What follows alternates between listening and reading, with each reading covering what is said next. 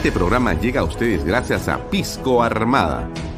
Un pisco de uva quebranta de 44% de volumen y 5 años de guarda. Un verdadero deleite para el paladar más exigente. Cómprelo en bodegarras.com y recuerde, tomar bebidas alcohólicas en exceso es dañino. Cumple el sueño de tu casa propia en las lomas de Yura paga desde 935 soles mensuales, con todos los servicios, agua potable, luz eléctrica, pistas y veredas. Comunícate por WhatsApp con una de nuestras asesoras o visita nuestra página web gprperú.com. Tu familia e inversión cómodas y seguras en las lomas de Yura. ¿Qué tal amigos? ¿Cómo están? Muy buenas tardes. Gracias por estar con nosotros. Son las 6 y 29 minutos. Hoy día es jueves 2 de febrero del año 2023. Gracias por estar con nosotros. Mi nombre es Alfonso Valle Herrera y estoy con ustedes aquí en Canal B. Y esto es Bahía Talks. Gracias por acompañarnos, gracias por sintonizarnos, gracias por compartir este contenido y este programa que todos los días llega a ustedes de seis y media a 8 de la noche por este su medio de comunicación que usted puede verlo a través de su celular, de su tablet, de su computadora. También lo puede ver a través de las señales de cable en aplicaciones, en la página web donde usted tenga acceso a Internet. Ahí está Canal B. Estamos nosotros siempre muy contentos de poder compartir con ustedes cada tarde. El buen Juan Carlos Sutor ya está conectado. ¿Cómo está Juan Carlos? Muy buenas tardes, gracias por acompañarnos siempre al pie del cañón, como tantas personas que amablemente nos escriben durante el día.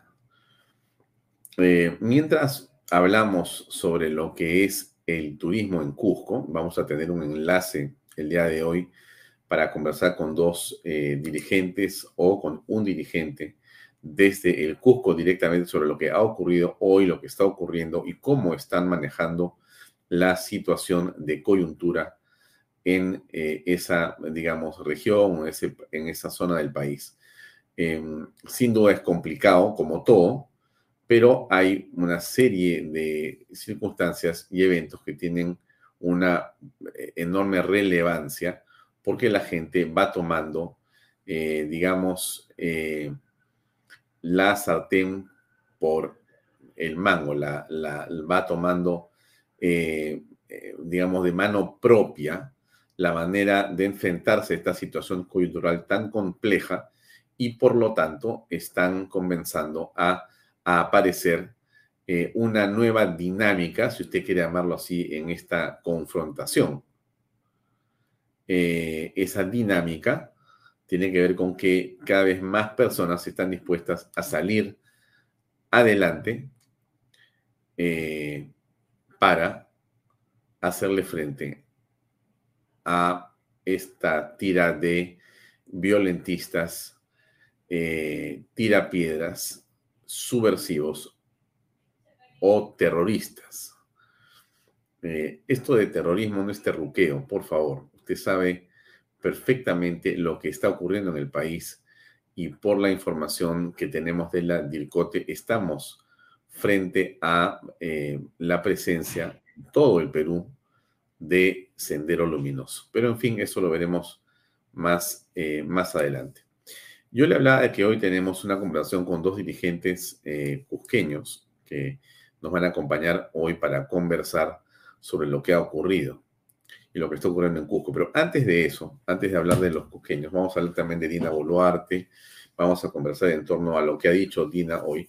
Y hoy tenemos como invitado al doctor Ernesto Álvarez a las siete y media de la noche para conversar en torno a cuál eh, cree el doctor Álvarez o cuáles cree que pueden ser las salidas a esta crisis política. El doctor Ernesto Álvarez es un hombre de derecho, es eh, un doctor de la Universidad de eh, Navarra y es el, el, decano de la Facultad de Derecho de la Universidad de San Martín de Porres. eh, nos va a acompañar esta noche para conversar a las siete y media, como les digo a ustedes, sobre lo que está ocurriendo en el país. Eh, antes de hablar de la policía, ¿no? Estamos en este momento conectados al Congreso de la República. A todos nuestros compañeros acá, sobre los pros y los contras, por supuesto que nosotros estamos totalmente en contra de este tipo de adelanto de elecciones, nos hemos dicho desde el inicio, y también de esta Asamblea Constituyente. Una Asamblea Constituyente que según lo que he escuchado, quieren cambiar al país. Pero ¿hacia dónde? ¿Qué plan? ¿Qué idea? ¿Qué modelo? Eso no dicen. Escucho que son demandas del pueblo. Y dale con arrogarse la palabra del pueblo. Así sean 10 mil, 20 mil los que están afuera reclamando. Pero no reclamando solamente, amén de los pocos violentistas que hay ahí metidos por los temas políticos, no están reclamando lo que sí es injusto, y no de ahora, de hace muchísimos años, y como bien he escuchado también, pero no quieren hacerle caso, este no es un tema de constitución, de leyes, que nos sobran las leyes. Este es un tema de gestión. No me voy a referir más al nefasto señor Castillo, que ya está bien metido en la cárcel, pero sí los gobernadores, nuevamente han recibido y siguen recibiendo dinero. Acá hay cuadros de la cantidad de millones que han recibido entre un año y otro. Y los más significativos son justo todos los del sur. Son miles de millones, 870 millones, 573 millones, 1.100 millones, 2.000 millones, uno por ejemplo, 293 millones. Y de toda esa plata, el casi 50% es regresado. Y del otro 50% o lo malversan, o lo roban, o lo mal emplean. Y son ellos los responsables. Ojalá que tengamos la posibilidad en el tiempo que nos queda, en los casi dos años y medio, pues nosotros seguimos insistiendo que hay que trabajar de acá al 2026, que es el tiempo que nos dio la votación del pueblo, para poder inclusive a estos gobernadores que sean ovacados, y yo propongo que vengan acá a rendir cuentas al Parlamento, porque una vez nombrados son casi caudillos, son unos poderosos en su región y hacen y deshacen como hemos visto algunos ex gobernadores que ahora se dan demoralizadores y han destruido sus regiones.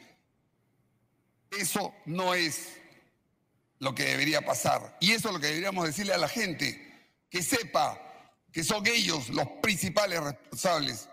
Así como reclamamos ahora a este gobierno para que gobierne, para que devuelva el orden y la seguridad al país, porque esa es su función, no la del Congreso.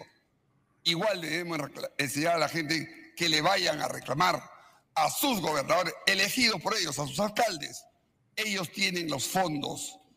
Quien maneja los fondos tiene el control. Quien maneja a las fuerzas del orden tiene el control para devolver la autoridad y la paz que se necesita. Y eso se llama ejecutivo no que nos estén indilgando toda la vida la responsabilidad del Congreso. Nosotros estamos acá para hacer leyes. Ya hemos perdido cuatro días y seguramente vamos a seguir perdiendo en unas discusiones para ver si adelantan o no las elecciones, cuando todos acá hemos jurado por una, respetar una constitución y hacerla cumplir. Y lo primero que estamos acá es perdiendo tiempo para ver si no la cumplimos, adelantando elecciones y menos con esa idea trasnochada de una asamblea constituyente que ustedes se digan la posibilidad de que el pueblo es el que lo quiere. Hay encuestas y encuestas. Hay también algunas que hablan de los problemas que son los principales para la población. Y el último de los puestos, primero está el trabajo, la seguridad, todo lo que tiene que ver con la vida del poblador, del, del pueblo. En el último puesto está la Asamblea Constituyente y una nueva constitución. No tiene sentido. Si tenemos que trabajar para el pueblo, debemos trabajar eh, acá para cambiar las leyes o, o mejorarlas. Muchas gracias, presidente. Era el, congresista José Cueto Acervi, él eh, es congresista de Renovación Popular y ha hecho uso de la palabra en este debate que se ha abierto en el Congreso por eh, la ahora eh, propuesta del señor Quito de que se adelanten las elecciones, pero que también haya una asamblea constituyente y en todo caso la nueva constitución, etcétera, etcétera, etcétera. En fin, propuestas trasnochadas que pueden perfectamente aprobarse en el Congreso de la República, dadas las circunstancias, pero que hemos comentado in extenso aquí lo perjudicial que sería para el país. Eh, para hablar directamente de lo que pasa en el Cusco, porque no quiero dejar pasar este tema que es muy importante. Miren, en Cusco ha habido el día de hoy un paro armado, mejor dicho, un paro no armado, un paro. La palabra armado eh, en realidad eh, era lo que hacía Sendero Luminoso en las poblaciones eh, que quería, digamos, poner bajo su yugo. Pero aquí ha sido un paro decretado en Cusco. Estas son las imágenes de la mañana, muy tempranito las hizo Canal 7 en el siguiente reporte. Escuchemos, por favor cuatro horas a nivel regional. Nos encontramos nosotros en la Avenida de la Cultura, es una de las avenidas principales donde se registra, digamos, el mayor movimiento de eh, tráfico vehicular a esta hora de la mañana. Como podemos apreciar ya, esto se ha reducido notablemente hasta hace algunos minutos, incluso podíamos apreciar circulación de vehículos de transporte urbano de pasajeros. Dicho sea de paso, el dirigente de los transportistas señaló que también se, se van a plegar a esta paralización y a esta hora de la mañana ya no podemos apreciar eh, vehículos de transporte urbano. Sí hay vehículos particulares, pero hacia el sur, donde eh, enfoca nuestro camarógrafo Vladimir podemos apreciar ya la presencia de algunos piquetes que están desviando el tránsito a la altura de la Universidad Nacional San Antonio del Cusco. Vemos, por ejemplo, cómo eh, por rutas prohibidas, ¿no? que no se permiten, están dando vuelta los conductores. Los principales mercados, Carla, han cerrado sus puertas el día de hoy. Algunos establecimientos particulares todavía están abiertos, pero eh, suponemos que esto va a cambiar en cuanto salga la movilización que aproximadamente se podría registrar en una hora. Pero nos informan, Carla, que ya hay piquetes, por ejemplo, que están bloqueando la vía en el distrito de San Jerónimo hacia el sur de la ciudad, eh, hacia el Valle Sagrado, por eh, la salida norte, digamos, de la ciudad hacia la provincia de Anta. Nos informan que todavía hay circulación de vehículos. Hmm. Bien, eso era...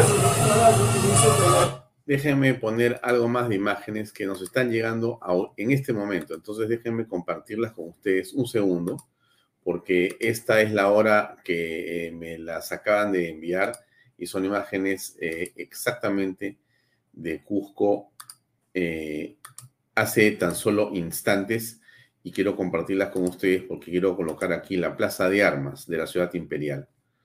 Em, si no me equivoco, la imagen, perdónenme ustedes, tengo demasiadas ventanas abiertas y esta debe ser la que necesito. Efectivamente, acá va, se las voy a poner para ustedes la puedan ver. A ver, aquí está, miren.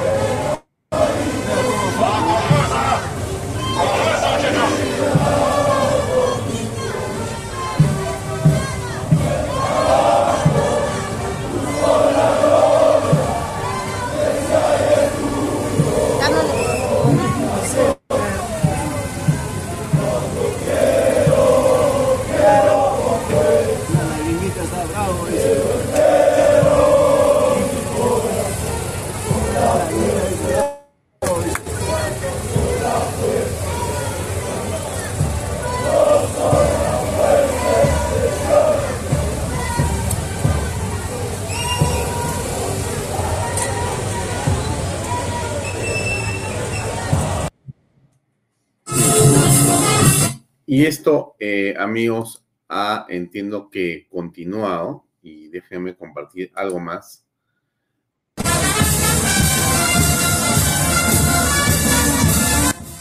Como ustedes saben, si conocen Cusco, esta es la Avenida del Sol, que llega a la Plaza de Armas, ¿no es cierto?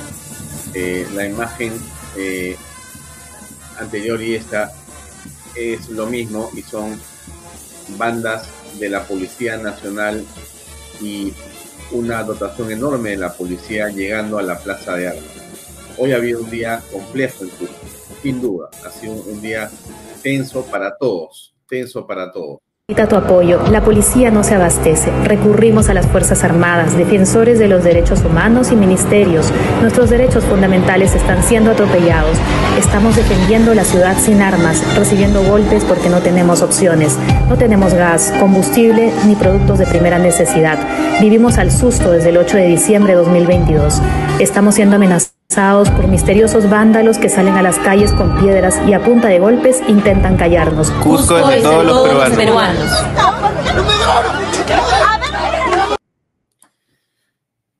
Esto es lo que está ocurriendo en Cusco hoy. Pero hay un grupo de peruanos que ha decidido salir a enfrentar a la violencia. Estamos conectados con algunos de ellos en este momento. Roger Dueñas está con nosotros para conversar unos minutos en torno a lo que está pasando en Cusco. Roger, muy buenas noches, ¿cómo estás? Muy buenas noches. ¿Cómo te va? Yo entiendo, eh, Roger, que tú eres parte de un colectivo que se ha organizado para enfrentar a estos eh, grupos violentistas. ¿Es correcto esto? ¿Me puedes explicar qué ha pasado hoy día en Cusco?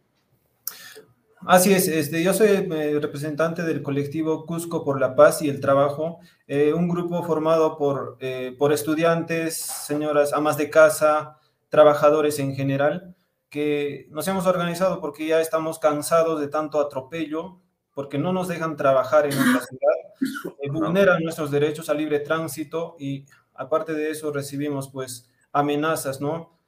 a diario, obligándonos a participar con ellos. ¿Qué cosa ha pasado hoy en Cusco? ¿Me puedes contar? Este, lo que pasó hoy es eh, prácticamente pan de cada día, lo que está pasando en, nuestra ciudad.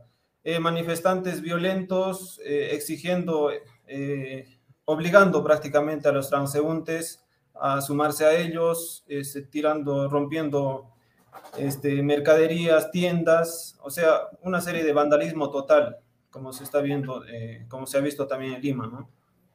Qué cosa están haciendo ustedes, cómo se han organizado y en todo caso qué va a ocurrir. Este, sí, eh, como colectivo El Cusco por la Paz, eh, hemos, estamos, hemos organizado al inicio marchas por la paz de todo ciudadano en general. Eh, seguidamente hemos organizado unas pequeñas colectas dentro de nuestros grupos para apoyar al, al, personal policial y al personal del ejército que está resguardando nuestra ciudad y las entidades públicas y privadas. Este, seguidamente hemos eh, em, presentado un habeas corpus al, al dirigente de los piquetes que está, que está bloqueando allá en la provincia de Anta, porque antes es la entrada principal hacia la ciudad del Cusco, donde está parado todo lo que es gas, alimentos, para que pueda este, desbloquear la vía, ¿no?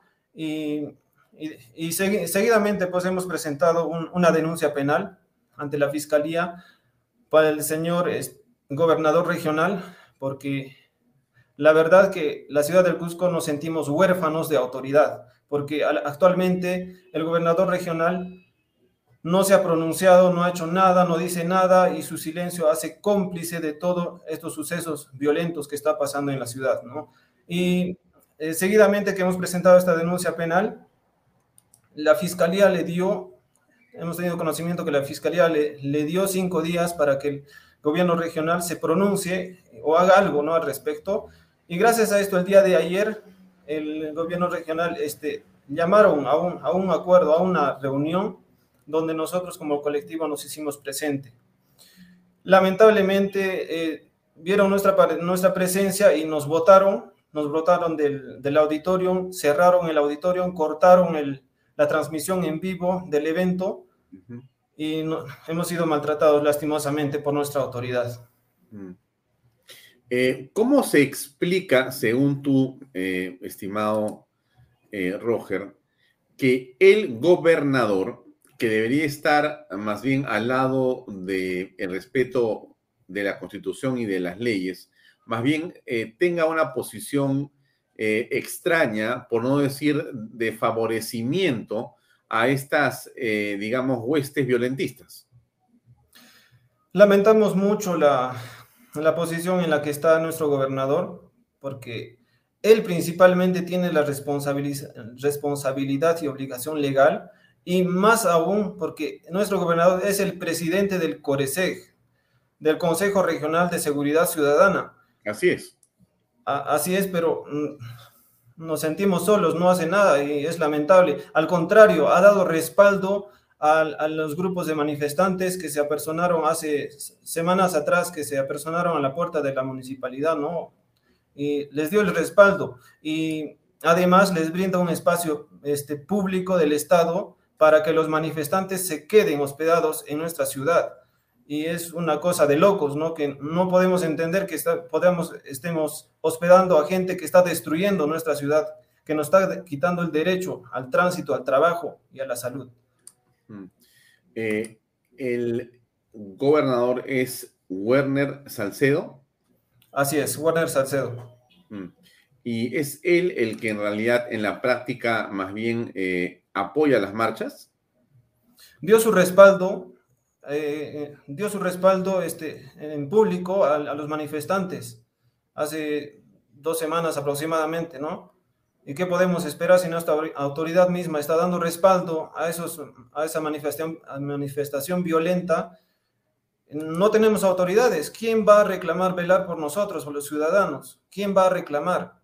Nosotros quisiéramos que él tome las cartas por el asunto, que vaya a reclamar al Congreso, que exija diálogo para dar solución de una vez a esta situación que nos está afectando lamentablemente demasiado.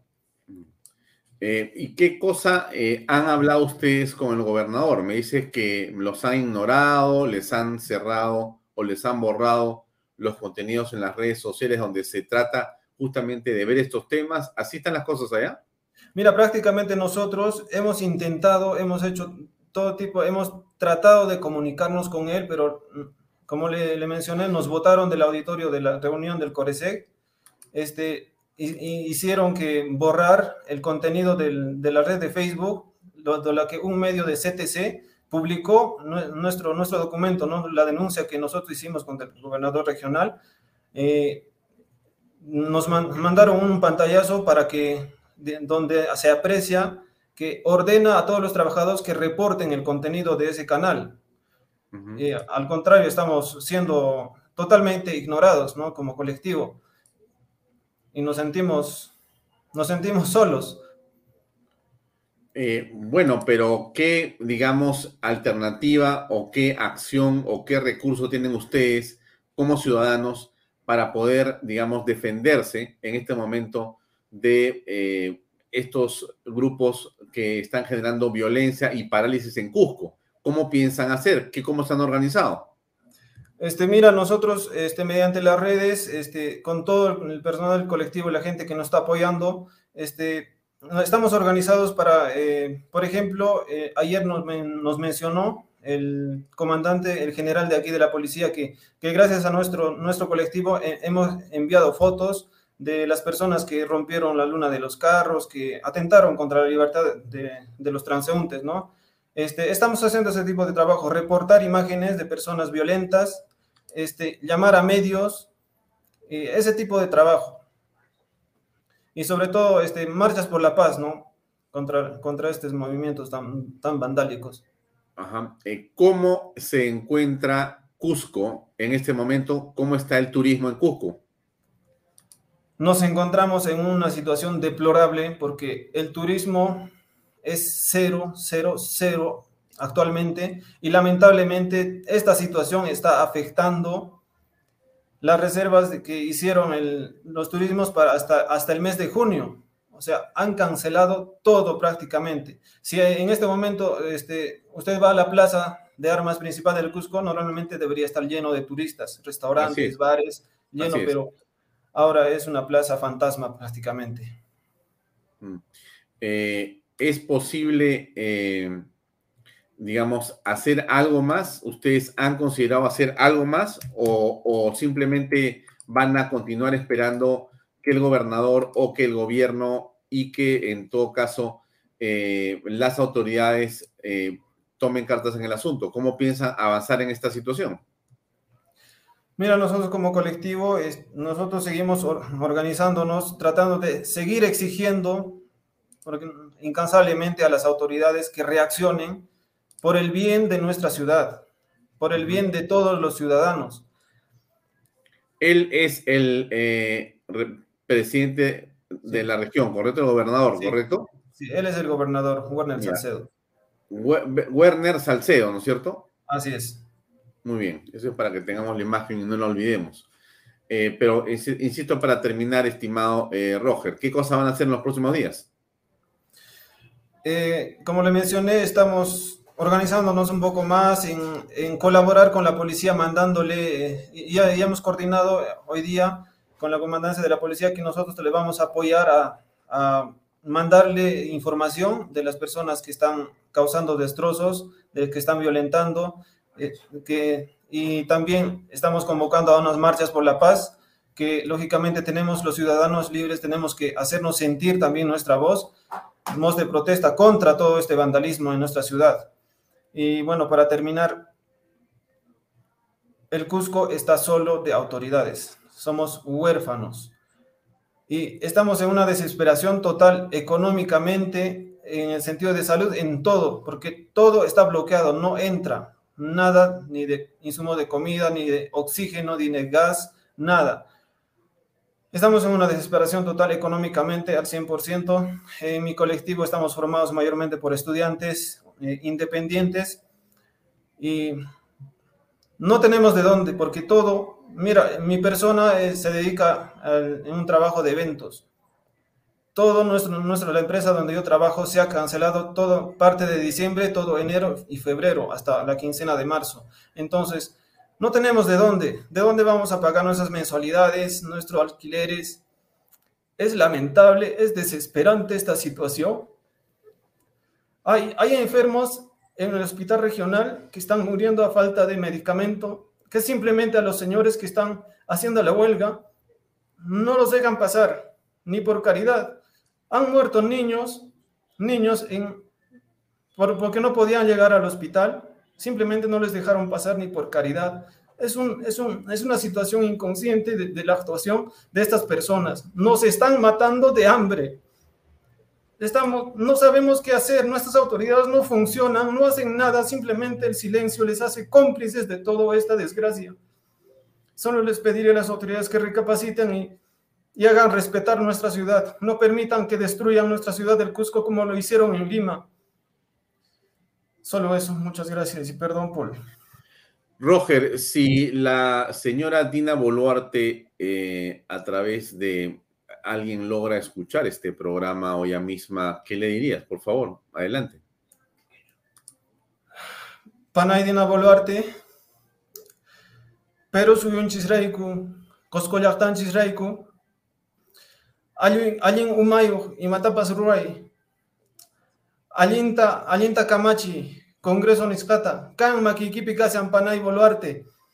Ama astawan kay Perú suyunchis astawan ñak'arichunchu astawan yarqaymanta kachunchu wayqi wayqiykikuna panaykikuna llakiypi tarikusan paykuna pura maqanakusanku kan makikipi kasan panay Dina Boluarte. Solamente eso. ¿Qué le has dicho? Si nos puedes compartir, por favor. Hermana Dina Boluarte, está en tus manos. Que tomes decisiones prontas por el bien de nuestro, de nuestro país, de nuestro Cusco, porque nuestros hermanos peruanos cusqueños se están enfrentando y se está creando una hambruna y una desestabilidad total en nuestro país. Le dije eso. Muy bien. Eh, Roger, eh, dueñas de Cusco por la Paz y el Trabajo y a todos los cusqueños desde Canal B. Les enviamos nuestra solidaridad y mañana nos conectaremos con ustedes nuevamente a la misma hora para que nos cuenten qué cosa ha pasado en estas 24 horas y cómo podemos ayudarlos. Con muchísimo eh, digamos, expectativa, esperamos la llamada de mañana y seguiremos eh, aquí con ustedes solidariamente hasta que esto se resuelva. Un gran abrazo de parte de toda la gente que ve Canal B y que eh, estoy seguro siente también indignación y solidaridad con ustedes. Un gran abrazo y lo mejor para Cusco en las próximas horas. Muchas gracias, muchas gracias. Ok, buenas noches. Bien amigos, eso era un contacto con Cusco directamente eh, con esta eh, ciudad imperial, este ícono del turismo mundial, esta, digamos, eh, circunscripción de nuestra patria que es tan hermosa y que hoy día está absolutamente paralizada por gente de hordas demenciales con autoridades que en lugar de ponerse del lado de los ciudadanos se ponen del lado del vandalismo. Increíble pero cierto. Bien, eh, varias cosas que comentarle. El Congreso continúa en este momento debatiendo la moción del congresista Quito. Escuchemos unos segundos. Adelante, congresista.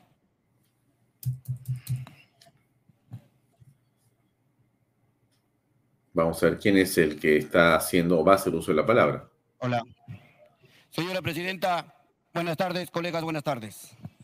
La propuesta del dictamen en minoría trae consigo los pedidos de la población que se mantiene en las calles y ha dicho que no dejará de manifestarse si no solucionamos los problemas. El, el, primero, la renuncia de la señora presidenta Dina Boluarte y el referéndum para una asamblea constituyente que es una consulta para que los ciudadanos y ciudadanas tengan la oportunidad de decidir si quieren o no una asamblea constituyente. Si la respuesta es no, ¿por qué tanto miedo tenemos? Respetaremos la decisión del pueblo. Pero si la respuesta es sí, entonces convocamos no solo a los partidos políticos, sino a las organizaciones de los pueblos originarios, a los afroperuanos, gremios de trabajadores, empresariales, etc. Colegas, no vengamos y no engañemos a la gente. Muchos vienen con los problemas de países externos como son Cuba, Venezuela, Bolivia. Solucionemos nosotros primero nuestros problemas que tengamos acá. Nos dicen que somos terroristas comunistas. Digan con nombre y demuestren. Y si ha habido a alguien que han cogido en estas protestas, díganlo pues. ¿Quiénes son? Pero no vengan a decir, a insultar y a incriminar y a decir que el comunismo, el socialismo está o es dueño del país. Colegas, los, los peruanos tenemos que los, solucionar nuestros problemas. No metamos otros problemas de otros países. Tengamos conciencia. Pongámonos a trabajar. Para eso nos ha elegido el pueblo. Los votos de la gente del campo valen igual que los votos de acá de Lima. En un momento se dijo, en un momento se dijo que nuestros hermanos salen a protestar. ¿Por qué salen a protestar? Porque de repente nosotros mismos, los congresistas, no lo hacemos caso. Nos han elegido para representarlos, no para insultarlos ni discriminarlos. Basta ya, colegas, de tanta discriminación. Pongámonos la mano al corazón. Nosotros de izquierda tenemos un corazón, pero les pregunto a los de derecha si en realidad lo tienen porque venimos desde hace tiempo dejándolo a un lado a nuestro pueblo, a nuestros hermanos del campo. Hermanos y hermanas, si este debate que nos sirva, que nos ha servido para reflexionar, hagámoslo por nuestro Perú. Muchas gracias, señora presidenta. Gracias a usted, congresista. Congresista Milagros Jauregui, tiene usted tres minutos. Muchísimas gracias, seguimos en el debate que está en este momento eh, en relación a este pedido del congresista Quito para que haya asamblea constituyente, para que haya elecciones en octubre o en julio. En fin, ya se está pidiendo eh, cualquier cosa, ¿no? el riesgo, amigos, como todos sabemos, es que cualquier cosa se apruebe. Podríamos pensar que según la aritmética eso no va a ocurrir, es decir, que es difícil que se pueda aprobar las barbaridades que piden eh, la izquierda irresponsable, pero todo puede pasar en el Perú, como usted más o menos eh, ya eh, ha visto y sabe. Para comentarle eh, que efectivamente la policía mostró cómo quedaron sus eh, implementos de protección.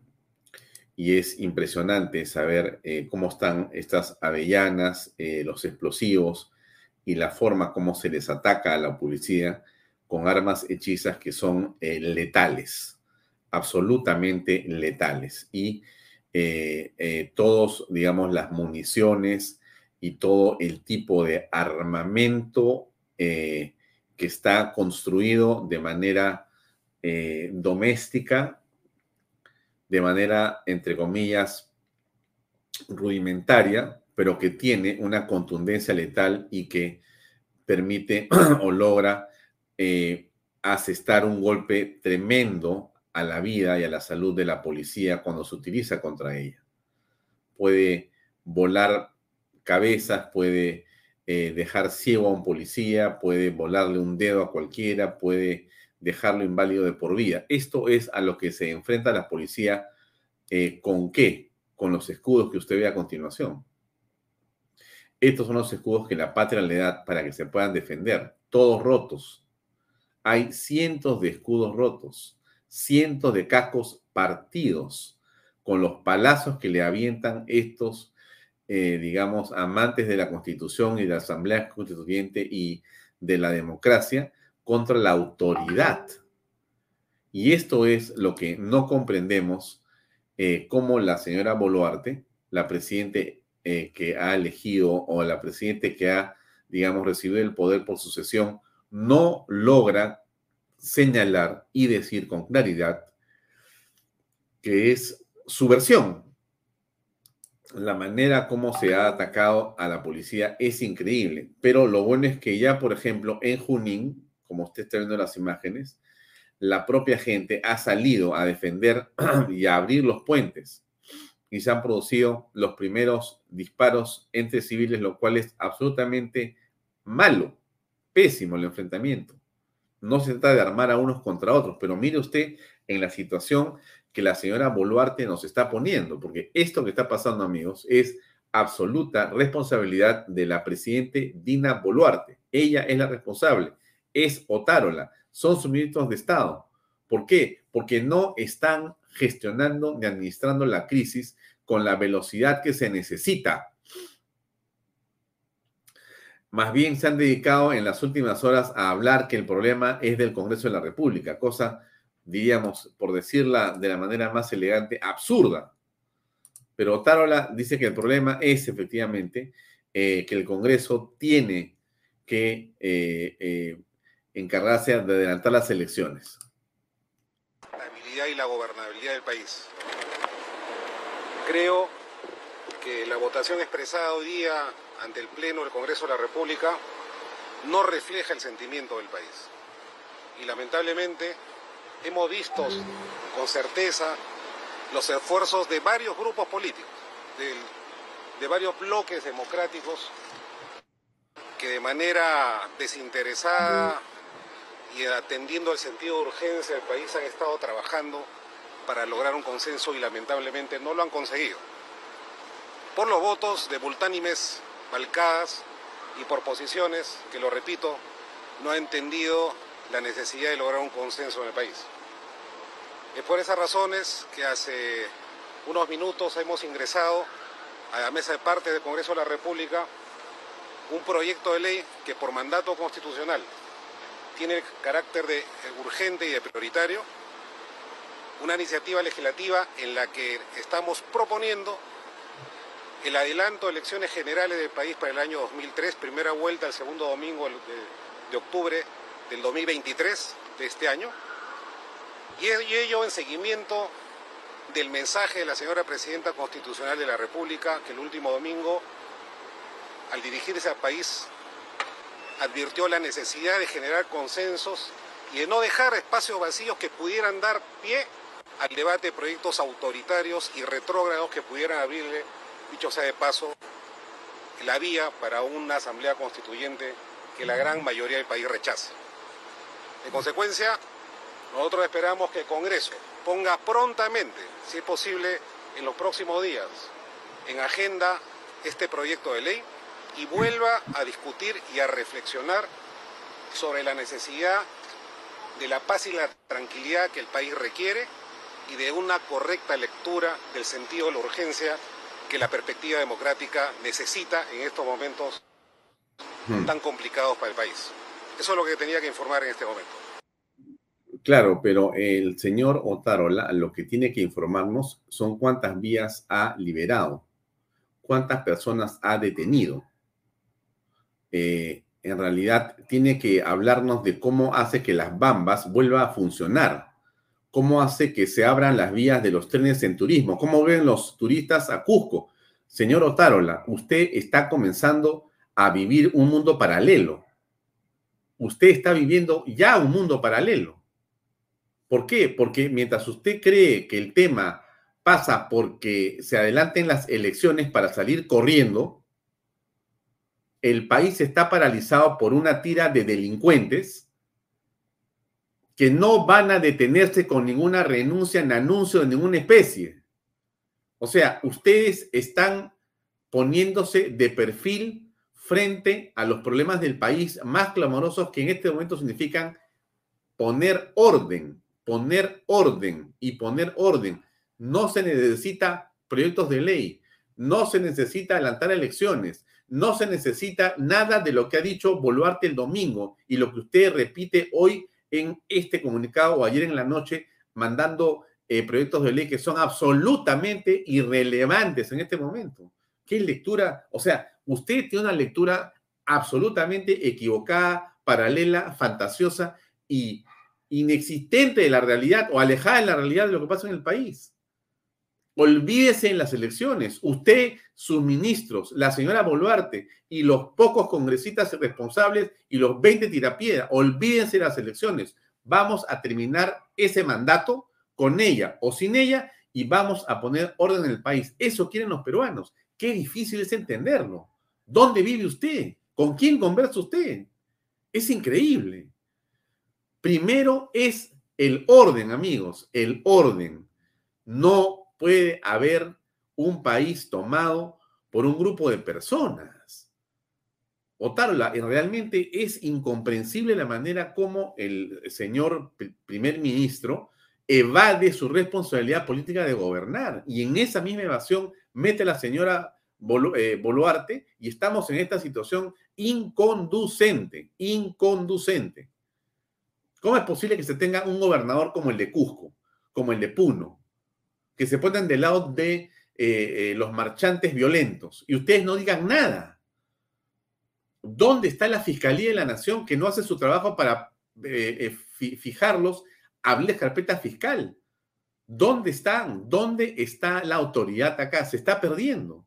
Se ha perdido. O sea, mi impresión es que ustedes, sinceramente, no quieren gobernar. O están asustados, y si uno se asusta para gobernar, entonces que no se meta a la política. Váyase usted a un hotel, váyase a su casa o váyase a, la playa. Pero deje a otros peruanos que están dispuestos, como ha ocurrido en la historia del Perú, a poner el pecho y a sacar esto adelante. Pero no se puede continuar en esta situación. Esto es realmente calamitoso para el país, no porque estén los cuatro tirapiedras afuera, sino porque faltan verdaderos patriotas sentados en el, Ejecutivo para resolver este problema. Y basta a los congresistas, por favor, de seguir haciéndole el juego a que vamos a adelantarlo, que si es en julio, que es en octubre, que en noviembre, que un poco más acá, que un mes más allá. O sea, esto es una ridiculez absoluta. Es una burla a todos. ¿ah? Han jurado hasta el 2026 y se tienen que quedar hasta el 2026, con Boluarte o sin Boluarte. Y si es sin Boluarte, de una vez. Y si la señora va a anunciar, porque se vaya de una vez. Pero esto como está no puede continuar. No puede continuar.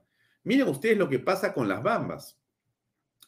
8.500 trabajadores quedan sin empleo por, por paralización. ¿Por qué? Porque han rodeado las bambas y no le da la gana de abrir los caminos. No lo ha hecho Pedro Castillo. No lo hace Dina Boluarte. Obviamente, la está buscando cualquier justificación para salir corriendo. O sea, sí, hemos mandado rápidamente un proyecto de ley. ¿De qué estás hablando, Otárola? ¿De qué estás hablando? O sea, absolutamente fuera de la realidad. ¿ah? Viven, yo, yo siempre les he dicho a ustedes, amigos, que a veces el Palacio de Gobierno, eh, cuando uno ingresa por la puerta a Palacio, ocurre una suerte de transformación de las personas. O sea, el que se sienta con poder ahí, como que se obnubila por momentos y pierde el cable a tierra y cree que vive un mundo que es cierto, porque cree que el poder en realidad está dentro del Palacio de Gobierno y se equivoca. Porque en todo caso, Palacio de Gobierno es una cárcel dorada. El poder está en el pueblo, no está en Palacio de Gobierno. Está en el sentido común, que es lo primero que se pierde cuando tú gobiernas si no tienes en realidad una consistencia psicológica suficiente que te haga entender qué tienes que hacer. El señor Tarala no está dando la talla, amigos. Yo sé que muchos van a decir, pero no puede ser que tú lo critiques. ¿Por qué no lo puedo criticar? ¿Por qué no podemos criticar al gobierno si lo que tenemos que hacer, amigos, todos, es sumar en una sola dirección? Es la dirección del orden. No, no es la claudicación, es el orden. Orden y solamente orden. No hay otra cuestión y no se puede negociar ni un ápice. Olvídense de que vamos a recortar el mandato eh, eh, congresal. Eso es absolutamente, desde mi punto de vista, un error más de los muchos errores que hemos visto en la política peruana en los últimos tiempos. ¿Qué dijo la señora Boluarte el día de hoy? Ha dicho varias cosas la señora Boluarte.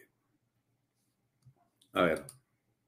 La manera de chantaje están poniendo la renuncia de la presidenta Boluarte y nosotros no vamos a ceder a ese chantaje político anárquico que quiere llevar al país al desorden y a la crisis.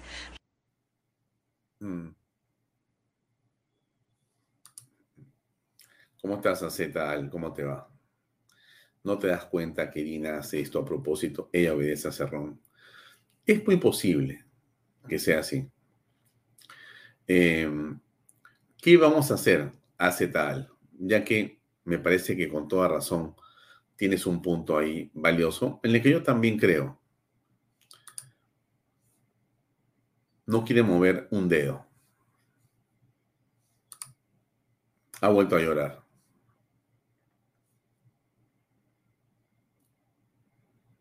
¿Qué cosa es lo que hay que hacer? La señora sigue diciendo varias cosas hoy, ¿no? Y el radicalismo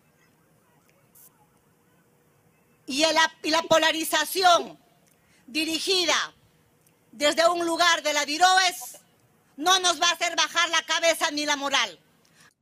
Y si es así, y si es verdad lo que dice la eh, Presidenta de la República, que es desde la DIROES, porque alguien le tiene que haber dicho, no creo que haya se le haya ocurrido, ¿no es cierto?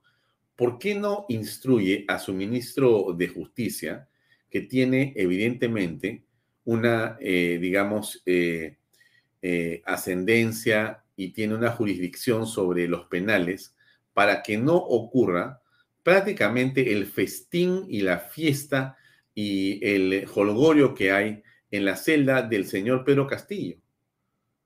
O sea, celulares, teléfonos, reuniones, conspiraciones, desde la celda de Pedro Castillo, según lo que ella está diciendo. Y la pregunta, no, o sea, esa denuncia que hace Boluarte, en realidad merecería más bien traer al primer ministro, al ministro del Interior o de Justicia y sentarlo en el Congreso, interpelarlo por lo que ha dicho la ministra, la presidenta Boluarte.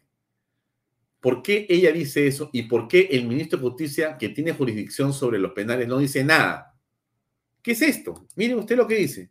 Polarización dirigida desde un lugar de la Diroes no nos va a hacer bajar la cabeza ni la moral. Acá estamos firmes para defender la democracia, para defender la estabilidad del país, para defender la inversión privada con apoyo del Estado del gobierno. Y que vive el Perú está pues absolutamente en la luna, eh, la presidenta Dina Boluarte, pero en la luna absoluta, porque ella está aquí equiparando el poder que ella tiene, que es un poder constitucional de presidente de la República, diciendo, no nos van a, enfrentar los que están en la DIROES. Perdóname, Dina Boluarte, tú eres presidente del Perú, eres jefe supremo de las Fuerzas Armadas del Perú. O sea, tú eres la que manda en el Perú, la que ronca eres tú, Dina Boluarte, te has olvidado. ¿Cómo puedes equiparar lo que tú tienes como legitimidad, como legalidad, como potencia y como todo lo demás con una persona que no vale sino no sé cómo ni cuánto, pero que está detenido e incomunicado en la DIROES? O sea, tú dices que él se enfrenta a ti. ¿De qué estás hablando exactamente? Viene a ¿De qué estás hablando? Es una novedad. O sea, una novedad que el poder de estas marchas salga de la DIROES, como lo está haciendo Dina Boluarte, lo diga así ella tan, tan campante y nadie diga nada. No es que no lo sepamos, es que es inaceptable que continúe siendo así. Pero si ellos son la autoridad, no entiendo. O sea, está rodeado de policías, está rodeado del INPE, está rodeado de cámaras, está rodeado de micrófonos, está la inteligencia al costado, él está recluido, pero él dirige las marchas, según lo que dice la presidenta de la República, y todos tenemos que sentarnos a esperar que al señor Castillo se le acabe su cuenta en el teléfono. Cuando se le acabe su saldo, ese día paran las protestas. Mientras tanto, él seguirá mandando en el Perú. No entiendo. Perdónenme, ¿eh? pero no entiendo. debo, debe, debe ser que, no sé, no he comido mucha proteína el día de hoy. Me han dicho que estoy a dieta, entonces me han hecho comer todo el día lechuga y tomate y un poco de palta y huevo. Entonces, no, en realidad, me falta comer un poco de pollo para poder entender esto. No, no lo comprendo, amigos. Quizá ustedes sí lo entienden. O sea, perdónenme, ¿eh? se los voy a poner otra vez porque de repente lo he escuchado mal yo, de repente sí, estoy un poco sordo. Radicalismo y, y la polarización dirigida desde un lugar de la DIROES no nos va a hacer bajar la cabeza ni la moral. Acá estamos firmes para defender la democracia, para defender la estabilidad del país, para defender la inversión privada con apoyo del Estado, del gobierno. Y que viva el Perú. ¿Cómo vas a defender la inversión privada, Dina, la Dina Boluarte, si en este momento lo que estamos apreciando es más bien el desmoronamiento de la inversión privada? todo lo que hace el gabinete, en la práctica, lo que vemos, de repente lo está haciendo en silencio para que nadie se entere, pero lo que vemos básicamente son los efectos después de 50 días de gobierno de que no tienen ustedes ningún sentido de la urgencia. ¿Cómo pueden aceptar que Cujo esté bloqueado? Perdónenme, discúlpenme. O sea, a ti no han, o sea, yo siento que no son menos vías bloqueadas, sino son más vías bloqueadas. O sea, pusiste un poco de soldados en el barrio chino y de repente ya el tema fue suficiente. ¿Qué es esto?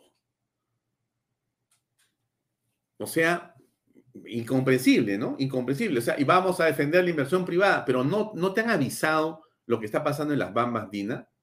No te han explicado lo que está pasando en las Bambas. No, no has hablado con tu ministro de eh, minería y energía y te ha dicho, este, presidenta, en realidad estamos hasta las patas, no solamente este, en las bambas, todos las, digamos, desarrollos mineros que están trabajando, las minas que están produciendo, que producen, que exportan y que pagan tu sueldo, Dina, están siendo paralizadas y tú estás sentada diciendo que el problema es el hombre que está en la diroes, por Dios, o sea, Dios mío, o sea, que, disculpen, ¿ah? pero esto es incomprensible para mí. Esta mujer está en la luna. No sé quién la asesorará, pero no me parece que en realidad la está acertando. Sociedad con más oportunidades. No hay forma de impulsar el desarrollo sin cerrar las brechas históricas, las brechas en salud, en educación, en conectividad, en infraestructura, que no han sido abordadas por la confrontación política y porque además ha sido corroída por la corrupción. Pero no podemos trabajar solos. Necesitamos la participación de todos los sectores. Extendemos nuestra mano para trabajar juntos por la construcción de una sociedad con más oportunidades para todas y todos. Se estima que unos 6 millones de personas se beneficiarán directa e indirectamente con la ampliación del terminal portuario. Por, por ello, creemos que esta cifra puede aumentar más invertimos en mejores carreteras, mejores caminos vecinales y en potenciar la infraestructura agraria e industrial en otras regiones del país del norte. Es un discurso vacío, es un discurso que no eh, se condice con la realidad. En realidad, este, ella simplemente o está haciendo hora o nos está este, meciendo, ¿no? Me parece que no se da cuenta de lo que está pasando en el país. Eh, es el problema de algunos gobernantes, no solamente en el Perú, ¿no? En todas partes. O los hombres que tienen poder hombres o mujeres me refiero, ¿no? Que tienen poder, ¿no? Pierden el sentido. Puro verso hueco vacío, no dice nada. Hace tal, es verdad.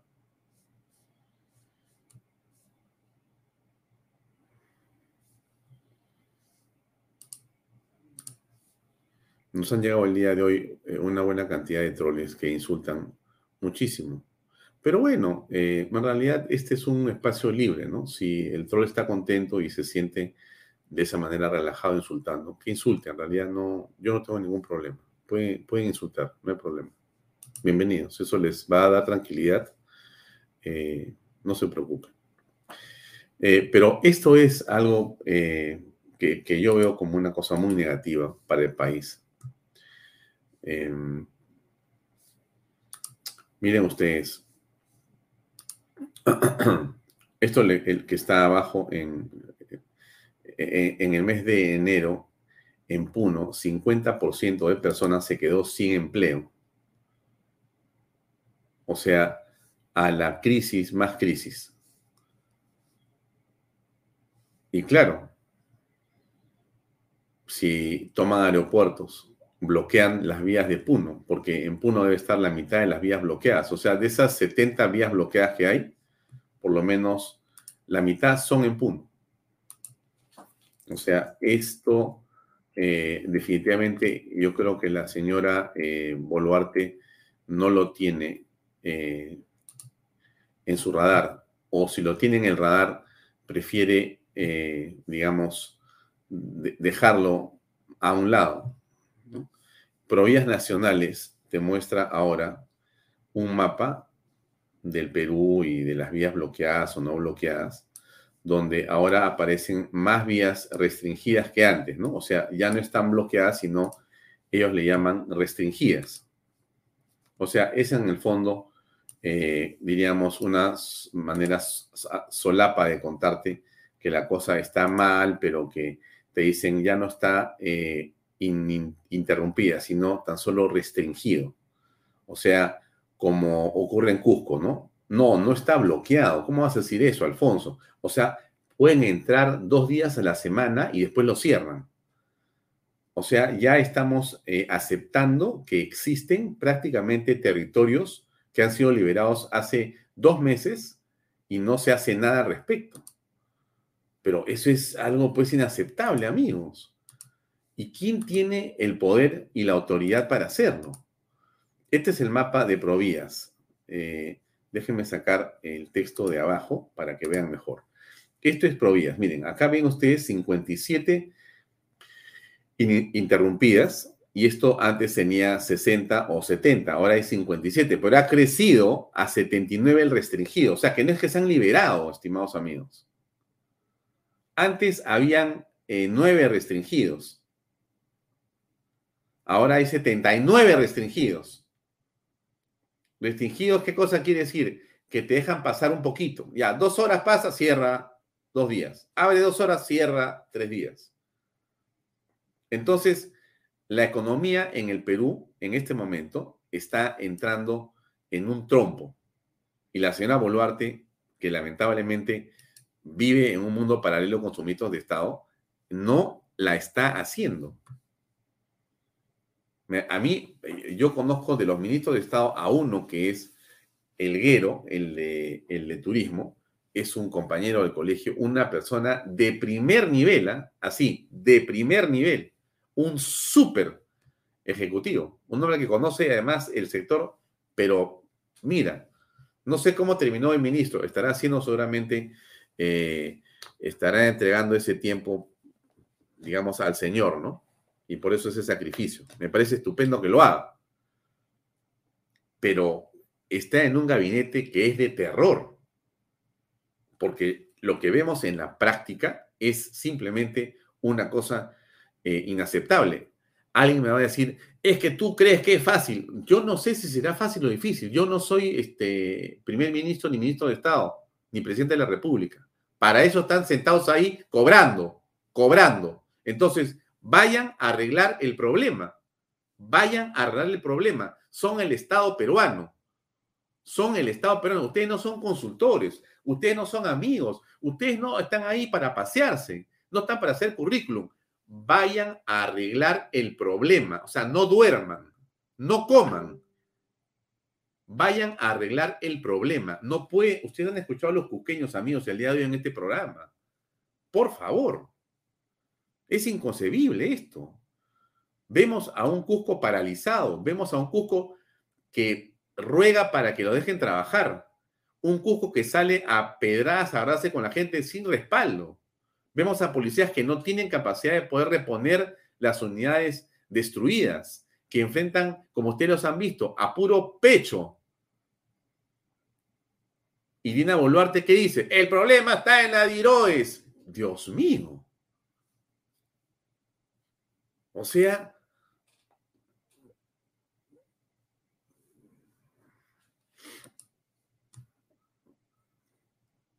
Alexander Payne, estamos esperando a nuestro invitado, el doctor Ernesto Álvarez. Ojalá que esté pronto a eh, llegar al programa. Me comunico con él en este momento. Ya, gracias. Em, es una situación absolutamente em, negativa para el país, ¿no? Veamos el Congreso y cómo están ahí inmenso peligro y pareciera que no lo estamos viendo. Aquí el centro de debate es conservar y defender el sistema democrático. El Estado está en el deber de protegernos y cumplir con nuestro derecho de vivir en paz.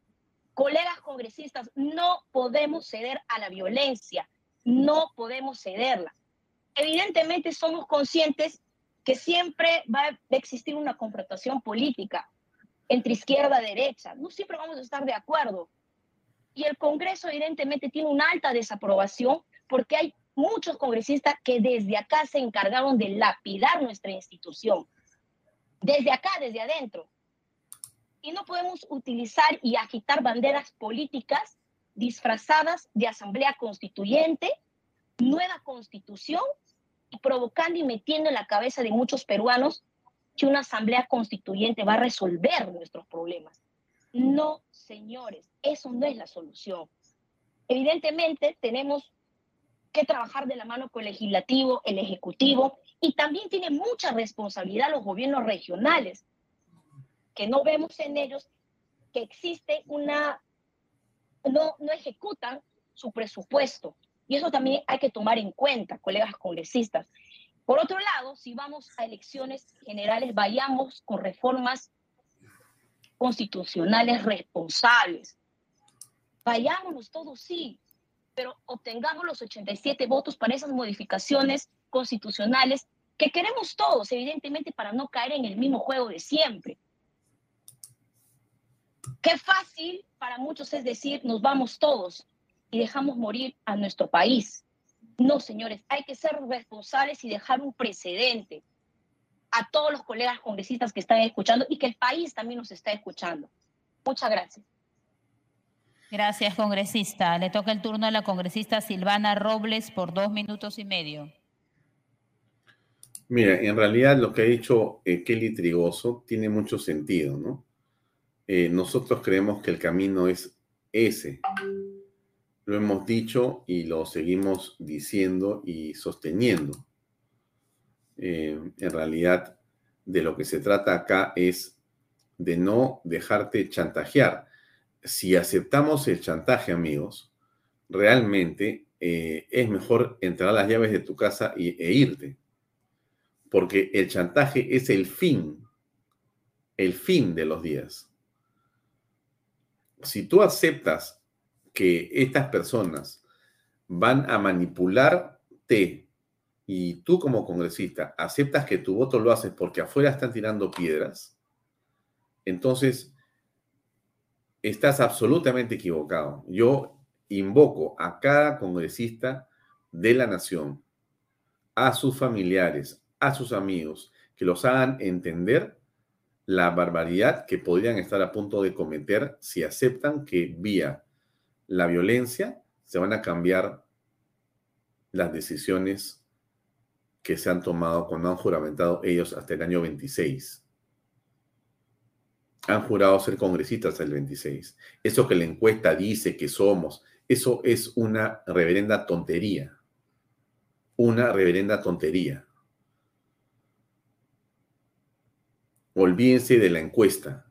Ese Congreso, con todo lo malo o bueno que tiene, tiene que sobrevivir hasta el 26, con esa señora Boluarte mala o buena. Y si la señora Boluarte quiere renunciar, pues que lo haga y que entre Williams y veremos qué ocurre.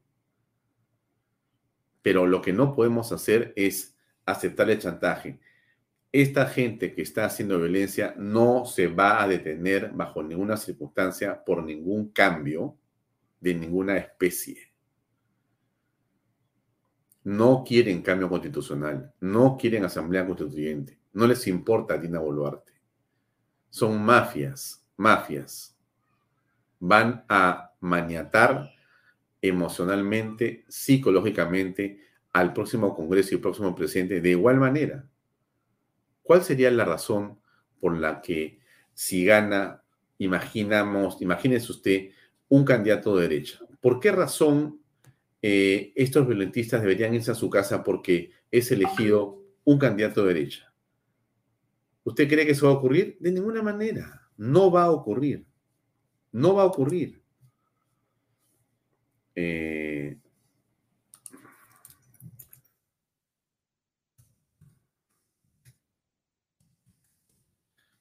por ingresar eh, nuestro invitado, todavía no lo veo acá. ¿Qué cosa dice el Congreso ahorita? Escuchemos, ¿ah? Bastante en el sentido de teníamos que votar eh, adelanto de elecciones, pero han empezado a hablar de asamblea constituyente, el nuevo cambio ¿no? en la constitución, que cómo va a ser, qué paso. veamos y centrémonos en el adelanto, porque Solamente se les está pidiendo que se le consulte a la población si desean una nueva constitución, que se le consulte. Si dicen sí, si dicen no, al final el resultado ya lo verán más adelante.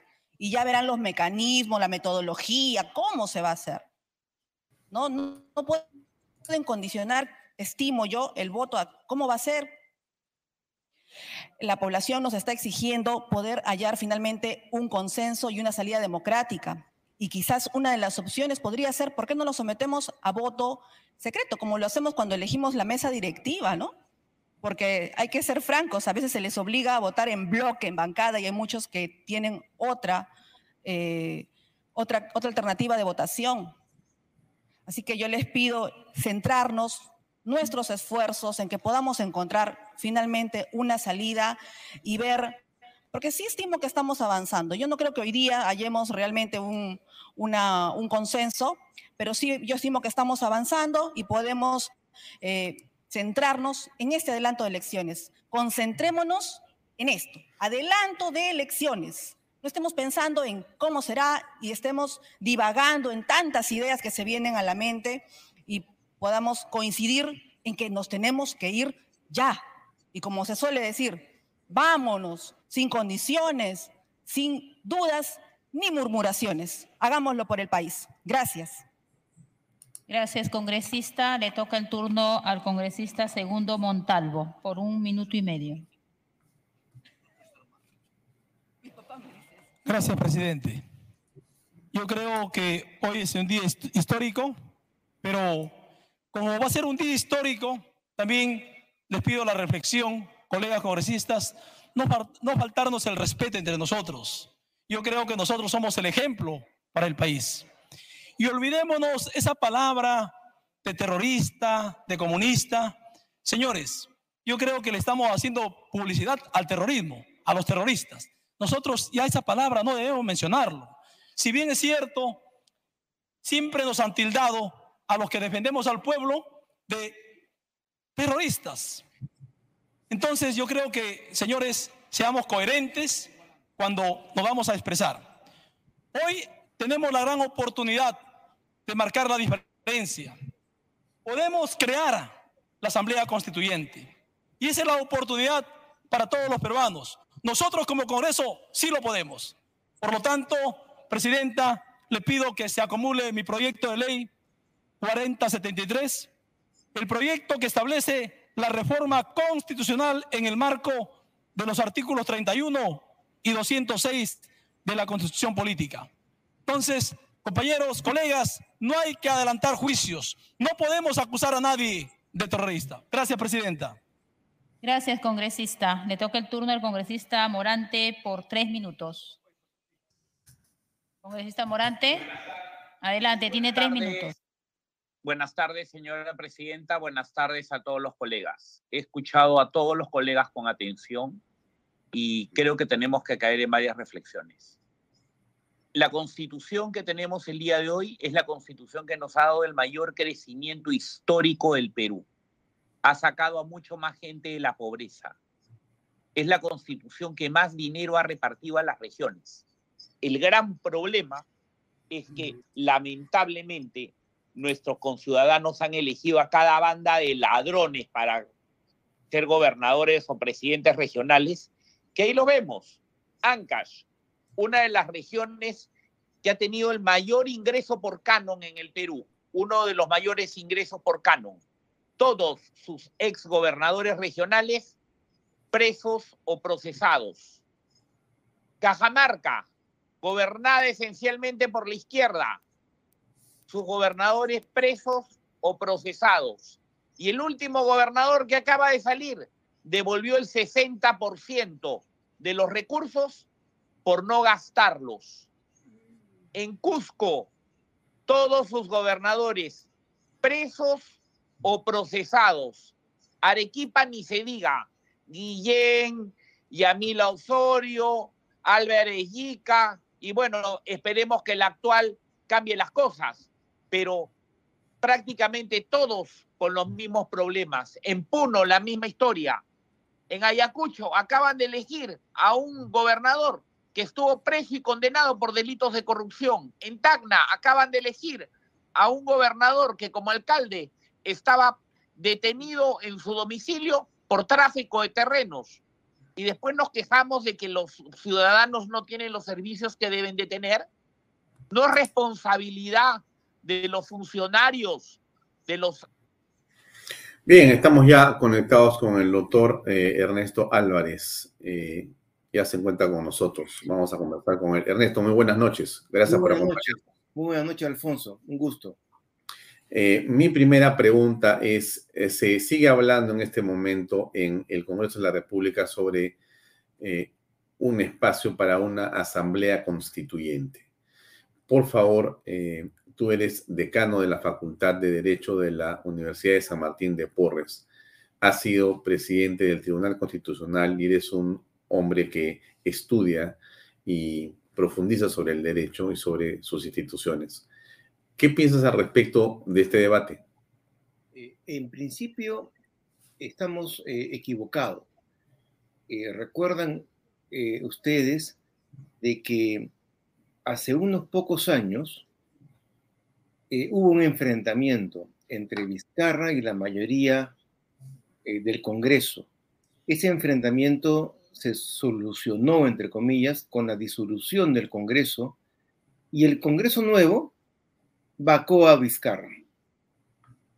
En este momento, el Congreso ha enfrentado a Castillo no solamente por corrupto, sino por dar un golpe de Estado. El Congreso adecuadamente lo vacó. Eso tiene varias enseñanzas. Primero, que la institución de la vacancia presidencial sirve, porque de lo contrario, de, no existir, tendríamos ahora a Castillo defendiéndose con las, mismas hordas violentistas en un impeachment con un 117 de la Constitución alargado, ampliado. Pero hasta ahora estaría en, en la presidencia. O sea, primero, la vacancia sirve. Dos, ¿qué culpa tiene el Congreso de haber vacado a un corrupto que encima quiso dar un golpe? ¿En qué momento la opinión pública o parte de la opinión pública o los 10.000 extremistas que están en las calles rompiendo y quemando son más importantes que los 30 millones de peruanos y que la verdad, o sea, este Congreso con todas las deficiencias y errores que tiene, producto precisamente de las reglas electorales y de la mala reforma política realizada, este Congreso ha enfrentado a Castillo, ha evitado la Asamblea Constituyente hasta ahora y lo ha vacado cuando lo tenía que vacar.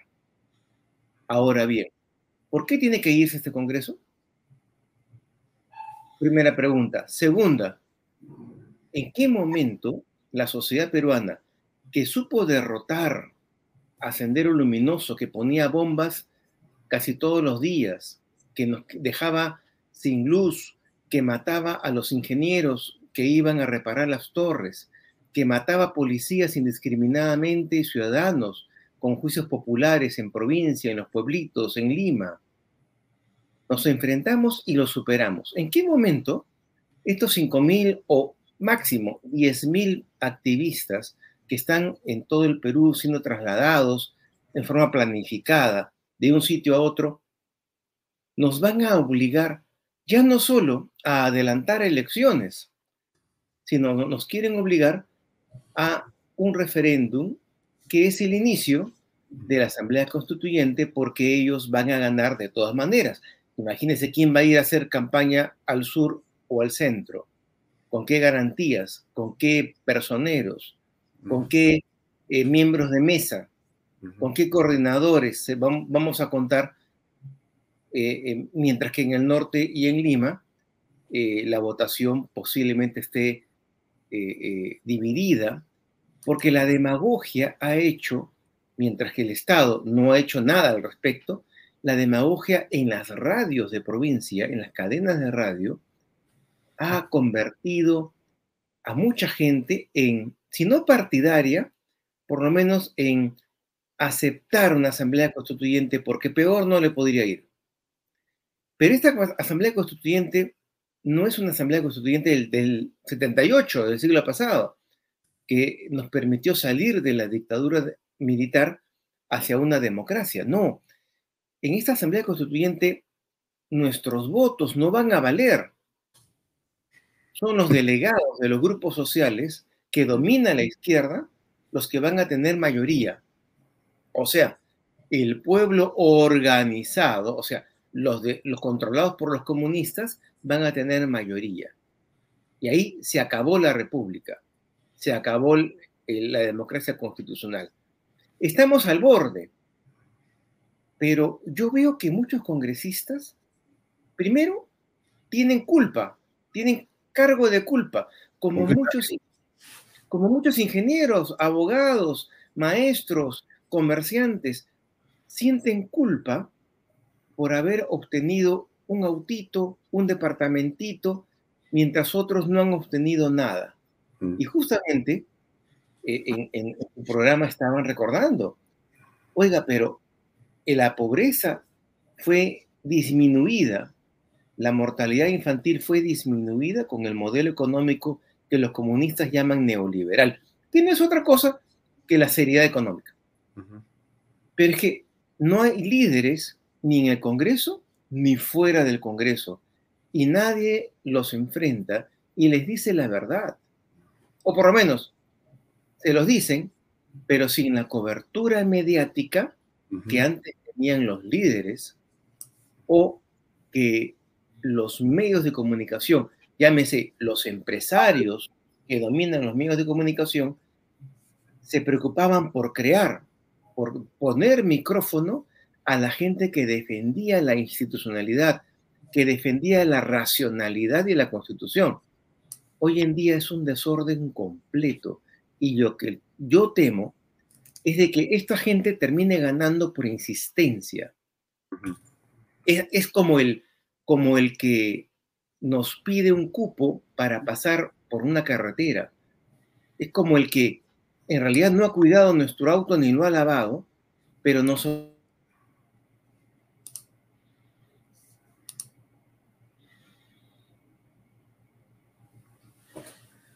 Ah, la señal se congeló, me parece. Eh, Alejandro Peña. Referéndum es un acto de... Se ha congelado. Sí, ¿no? Eh, esperemos que regrese la imagen con el doctor Álvarez. Un segundo, por favor, amigos. Vamos escuchando eh, el debate en el Congreso. El referéndum, el pueblo peruano dijo no a la bicameralidad, no a la reelección de congresistas. Y el día de hoy no podemos negarle esa posibilidad de decidir si aquí se necesita o no una asamblea constituyente. Por lo tanto, el único chantaje que existe aquí es que los Fujimoristas... Ah, estamos escuchando, estimado Ernesto. Ahora sí, por favor. Sí, o sea, la pregunta de fondo es, eh, ¿estamos en la misma situación de cuando alguien eh, que no cuidó nuestro auto y que no lavó el auto, nos exige una propina. Y nosotros, con tal de no discutir, le terminamos dando sus cinco soles, sus diez soles, en forma irracional, en forma eh, incorrecta, pero cedemos ante el grito, ante la perspectiva de tener un problema. Eso es lo que le va a pasar al Congreso y lo que le va a pasar a la sociedad. Y el país que venció a Sendero, al, terrorismo más cruel de América, de toda su historia, puede caer en estos días, en esta semana. Puede caer en las garras del comunismo que ya ha aprendido de la lección de Chile y que no va a dejar que un referéndum cancele el proyecto de constitución por más malo que sea. Mm. Estamos en realidad en una situación eh, de crisis. ¿Cómo salimos de esto, Ernesto? Eh, a ver, hay tres grandes grupos en, el Congreso. El grupo comunista, el grupo que sabe lo que quiere, que va por el poder, no por el gobierno, va por el poder. El grupo de centro, que es la gente que tiene partidos de dueño, que tiene intereses inmediatos, eh, o que está en grandes crisis como, el, como Acción Popular y que no tiene dirección. Y el grupo de derecha, que, son, que, es el grupo que está resistiendo en este momento, a pesar de no tener los votos suficientes, por culpa de los electores, por culpa de nosotros, por culpa de los que se fueron a la playa, por culpa de los que prefirieron pagar su multa en lugar de ir a votar, ¿no es cierto? Muy bien, la única solución es que el grupo de derecha que sabe, las derechas dirían en España, que saben lo que puede pasarle al Perú, convenzan de una manera o de otra a los grupos de centro y los comprometan a defender la República. Mm. Porque al final de cuentas, todos necesitamos de esa estabilidad, ellos para sus negocios y nosotros para nuestro desarrollo personal y para la estabilidad de nuestras familias. Mm. Es un gran consenso.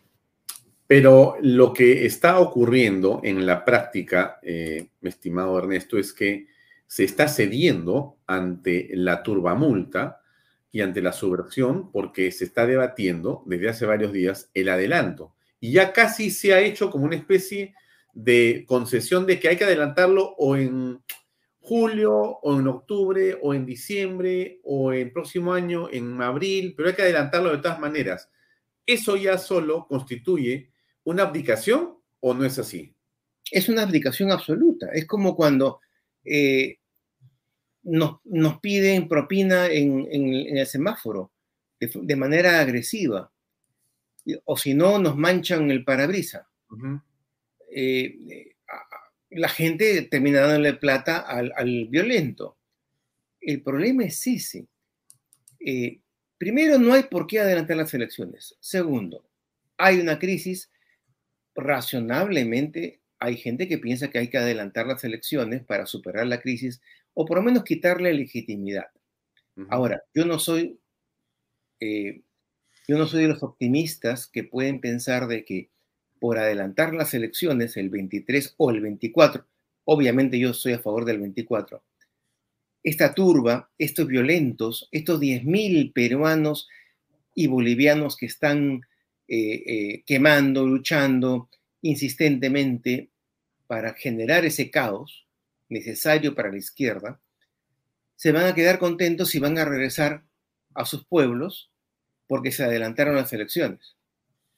Lo que ellos quieren es la constituyente, lo que ellos quieren es generar ese clima constituyente en el que las clases medias de las ciudades nos rindamos.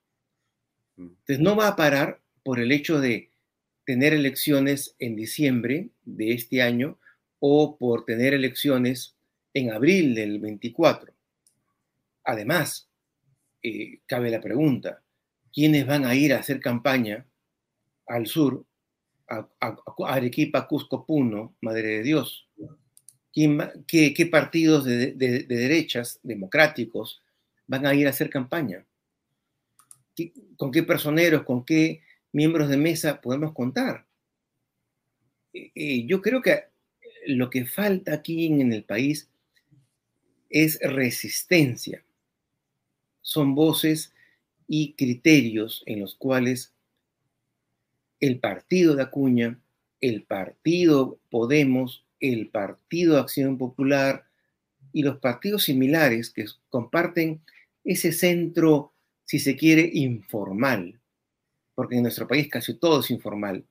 Ese centro informal que no es un centro democrático a, la usanza de la transición española, no, no, es un centro informal, eh, eh, amorfo, pero que tienen que darse cuenta y en este rol, los medios de comunicación cumplen una responsabilidad, tienen una obligación, que es la de informar a los televidentes y a los lectores de lo que está pasando realmente. A los empresarios que sacan comunicados poniéndose de perfil, diciendo cosas correctas, paz y amor a la manera de una eh, candidata de Miss Universo que dice, bueno, eh, pasa en el mundo y que el Papa viva muchos años. Eh, no podemos tener gremios empresariales cobardes, eh, gente que pasa por la vida en lugar de pensar en cómo le devuelve las ventajas obtenidas a su patria, trabajando y defendiéndola, eh, así como en la guerra con Chile, hubo un tercio de limeños y de peruanos que fueron a los reductos a defender y ofrendar su vida, pero muchísima gente se ocultó en sus casas y muchísima gente se fue a la sierra a ocultarse. Y cuando los chilenos garantizaron estabilidad y tranquilidad, baja policía, regresaron y continuaron vendiéndole servicios a los chilenos. O sea, en, en nuestro país, nuestro país es muy curioso. Mientras los ucranianos son masacrados por defender a su patria, a su bandera, desde el más viejo hasta la más joven, en el Perú siempre hemos tenido esos sectores de gente cobarde, de gente vil, de gente dispuesta a aprovecharse de las circunstancias.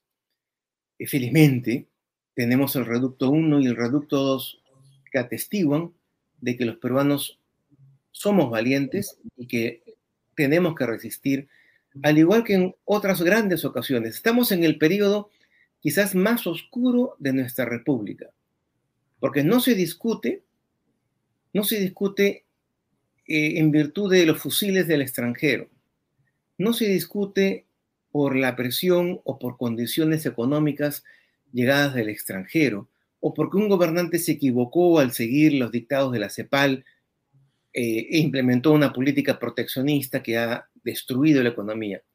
No, no, nuestra economía estaba bien, nuestro régimen estaba cada vez mejorando, nuestra clase media estaba cada vez ampliándose y se estaba reduciendo la, extrema po pobreza. Había esperanza entre la gente pobre por acceder vía educación, vía vivienda, vía trabajo, acceder a una me mejor calidad de vida. Esto es ficticio, esta es violencia ficticia, franquicia bolivariana. Muy bien, Ernesto, son las 8 de la noche, tiempo de terminar, lamentablemente nos quedó cortísimo el tiempo. Eh, te invito eh, en una oportunidad muy próxima, ojalá para poder conversar más eh, tiempo y poder contar con tu criterio y tu experiencia en el Consejo. Gracias por acompañarnos. Muy amable. Muchas gracias. Buenas noches. Buenas noches. Amigos, era el doctor Ernesto Álvarez, decano de la Facultad de Derecho de la Universidad de San Martín de Porres, que tuvo la amabilidad de acompañarnos aquí en Vaya Talks unos minutos. Esto es todo por hoy. Nos despedimos de ustedes unas 8 de la noche. Mañana, viernes, a las seis y media en punto. Esperando, por cierto, que esto que vemos en este La única salida que veo que podemos llegar a un consenso en todos estos días para Mm. darle una respuesta a la ciudadanía de salida de la crisis frente a las situaciones dolorosas que estamos viviendo, es eh, plantear el adelanto de elecciones. otro más. En fin, lo dejamos ahí. Vamos a pedir a Dios que nos acompañe como siempre y nos vemos mañana a las seis y media de la tarde. Gracias por estar con nosotros. Permiso, buenas noches. Este programa llega a ustedes gracias a Pisco Armada. Un pisco de uva quebranta de 44%.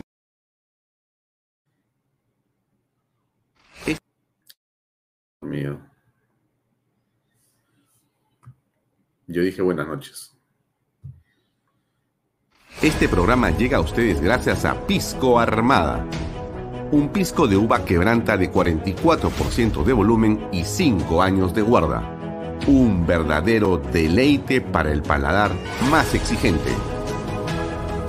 Cómprelo en bodegarras.com y recuerde, tomar bebidas alcohólicas en exceso es dañino.